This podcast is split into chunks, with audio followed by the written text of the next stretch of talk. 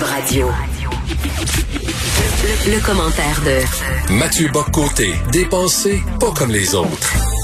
Alors, euh, je vais avoir le plaisir tous les jours de m'entretenir avec mon ami Mathieu Bock, côté chroniqueur, blogueur au Journal de Montréal, Journal de Québec, animateur ici, bien sûr, du balado Les idées mènent le monde. Salut Mathieu.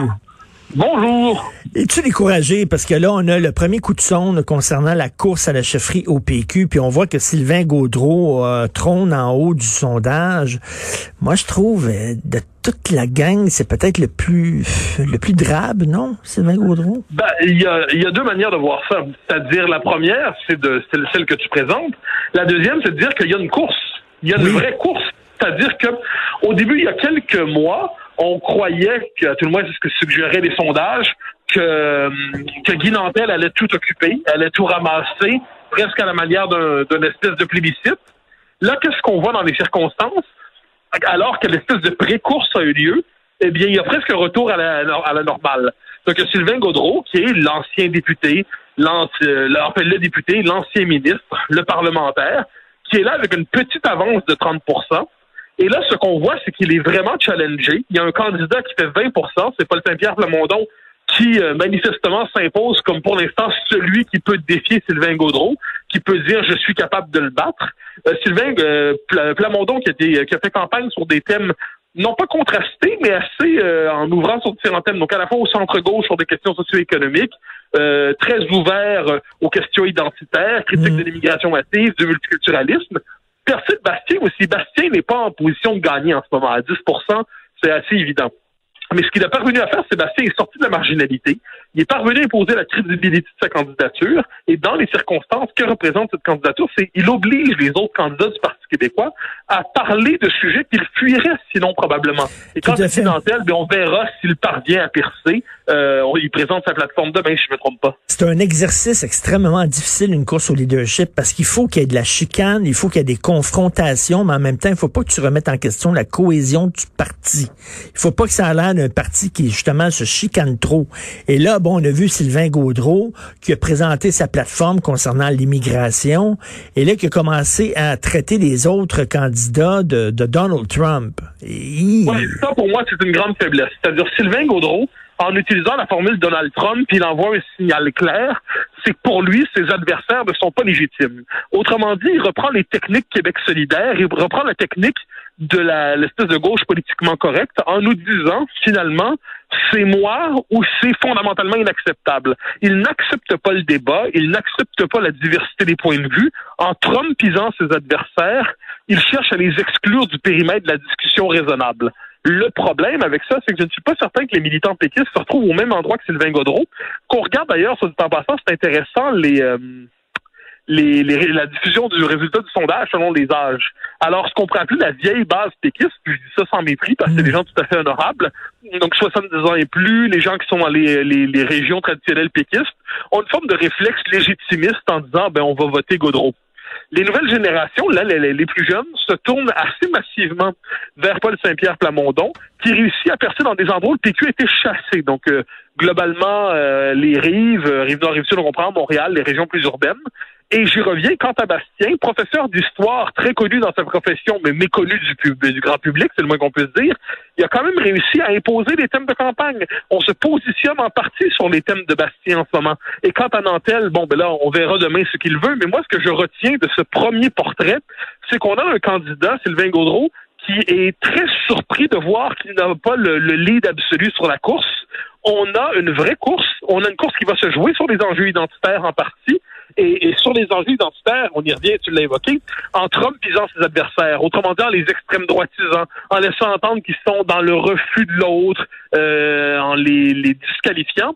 Je suis curieux de savoir comment les militants péquistes vont réagir lorsqu'ils vont se rendre compte que la, la stratégie de Gaudreau, c'est une stratégie de, de QS euh, vaguement modifié. Mais qu'est-ce que tu penses de l'idée, là, justement, la plateforme concernant la migration de Sylvain Gaudreau? Gaudreau, ce qu'il dit, c'est que on dit toujours on doit recevoir tant de milliers d'immigrants par année et que c'est toujours un chiffre arbitraire qu'on qu'on semble sortir d'un chapeau comme un lapin.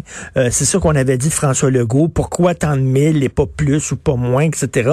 Lui veut avoir comme un genre d'organisme indépendant qui va faire des études et qui va nous dire de façon scientifique, cette année, on a besoin de tant d'immigrants dans tel secteur, etc.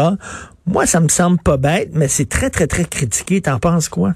Oui, mais c'est que c'est, je peux me permettre, c'est absurde. Des études, il y en a déjà.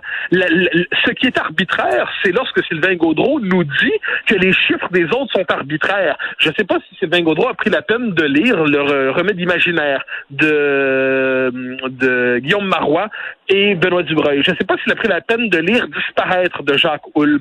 Je ne sais pas, autrement dit, s'il est familier avec les débats actuels sur l'immigration. C'est pas certain. Il faut dire, il y a beaucoup de débats à maîtriser. Il se peut que celui-là lui échappe un peu. Mais des études de qualité. Il y en a beaucoup déjà. Ensuite, les Quand Bastien propose, par exemple, de fixer ça euh, en bas de autour de 30 quelques mille, 35 000, je ne me trompe pas, eh bien, il nous dit c'est le seuil historique du Québec. Donc, c'est historiquement, on a reçu comment en, dans, donc, au-delà des préférences politiques des uns et des autres, quelles sont les moyennes? Quand Jacques Houle nous dit autour de 30 000, eh bien, il dit c'est la moyenne historique et selon les études qu'il propose, c'est notre capacité d'intégration. Donc, ce qui est arbitraire, c'est de dire qu'il n'y a pas d'études en ce moment. C'est pas, c'est simplement inexact et c'est faux. Ensuite, il y a une dimension politique dans les seuils d'immigration. Qu'on le veuille ou non, dépendamment de la manière dont on définit la nation, dont on définit l'intégration, euh, est-ce qu'on la est-ce qu'on fixe les seuils d'intégration en fonction des intérêts du patronat qui veut une main-d'œuvre à bon marché?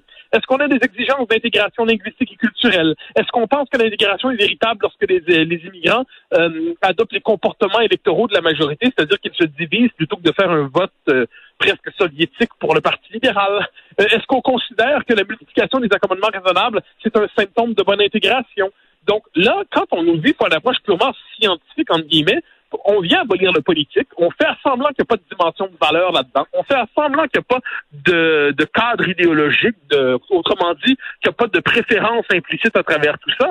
Donc on, on se dissimule derrière une prétention à la science pour ne pas avouer ses propres positions. Hmm. Alors si Sylvain Gaudreau croit qu'on doit avoir des seuils plus élevés, qu'il le dit, il l'a dit, il ne veut, pas, il veut pas les baisser. Et moi, la question que je pose toujours, c'est parce que les souverainistes qui refusent de penser la baisse des seuils d'immigration me fascinent, j'ai toujours envie de leur dire, vous expliquer comment la disparition à peu près complète des partis nationalistes de Montréal, de Laval et demain de la rive sud et de la rive nord, ça viendra. Vous expliquez ça comment, selon vous? Une simple mutation des préférences idéologiques? Ou est-ce que vous êtes capable de constater que nous ne parvenons pas à intégrer culturellement en profondeur les nouveaux arrivants qui adoptent un vote fondamentalement en bloc, un vote pro-canadien, euh, un vote qui ne s'intègre pas dans la dynamique du nationalisme québécois? Êtes-vous capable de reconnaître que l'incapacité de prendre le pli politique de la société d'accueil, c'est un signe d'échec d'intégration, ou est-ce que finalement on décide de se mettre, de s'aveugler pour ne pas avoir l'air méchant devant ses amis de la gauche mondaine?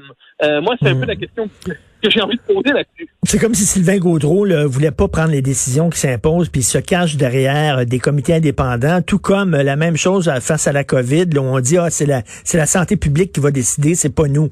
Donc c'est une abdication de la politique un peu là. Ben moi, moi, franchement, si les hommes politiques veulent pas faire de politique, qui nous avertissent, ils peuvent faire autre chose dans la vie. On n'est pas obligé de faire de politique. Il y a plein d'autres honorables métiers.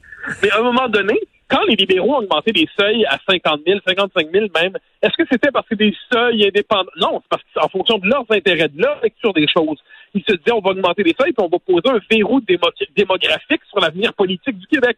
Il faut jamais oublier. Je pense que c'est dans les jours qui précèdent ou qui suivent le référendum fort qui précède de 95 quand Christophe Siroc dit Mais... c'est leur dernière chance parce que la prochaine fois, à cause d'immigration, ils n'y parviendront pas. Est-ce que tu penses, Sylvain Gaudreau, que les libéraux n'avaient pas de dimension politique quand ils ont fixé les seuils que lui-même tend à accepter aujourd'hui? Donc ça, il va falloir en parler dans les débats qui viennent. Ben c'est ça. En terminal, écoute, il y a deux poids, deux mesures. C'est-à-dire que quand tu décides d'ouvrir les vannes, comme l'ont fait les libéraux, tu n'as pas besoin de te de, te, de, sortir des études, tu dis non, c'est de l'idéologie d'anti Mais quand c'est l'inverse, quand tu veux un peu resserrer l'immigration, là, là, par, par exemple, il faut que tu montres patte blanche. Là.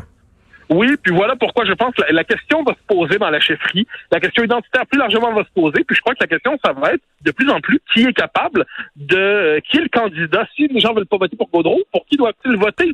Euh, Si l'opposition à Gaudreau s'éparpille, eh bien là, on verra le résultat. Donc je pense qu'on se dirige vers un affrontement de deux visions claires, deux visions contradictoires. Sylvain Gaudreau en incarne une. Reste à voir qui sera capable de porter l'autre. Les sondages suggèrent une réponse pour l'instant, mais on va regarder les débats avant de trancher. Merci Mathieu. Écoute, demain on se reparle. J'aimerais bien qu'on se parle de la place de la droite à la télévision. Je trouve que le discours de droite est présent à la radio, est présent dans les journaux, mais très peu présent à la TV. On s'en parlera ensemble. Merci. Bonne journée, Mathieu Bocoté. Avec grand plaisir. Bye bye. Salut.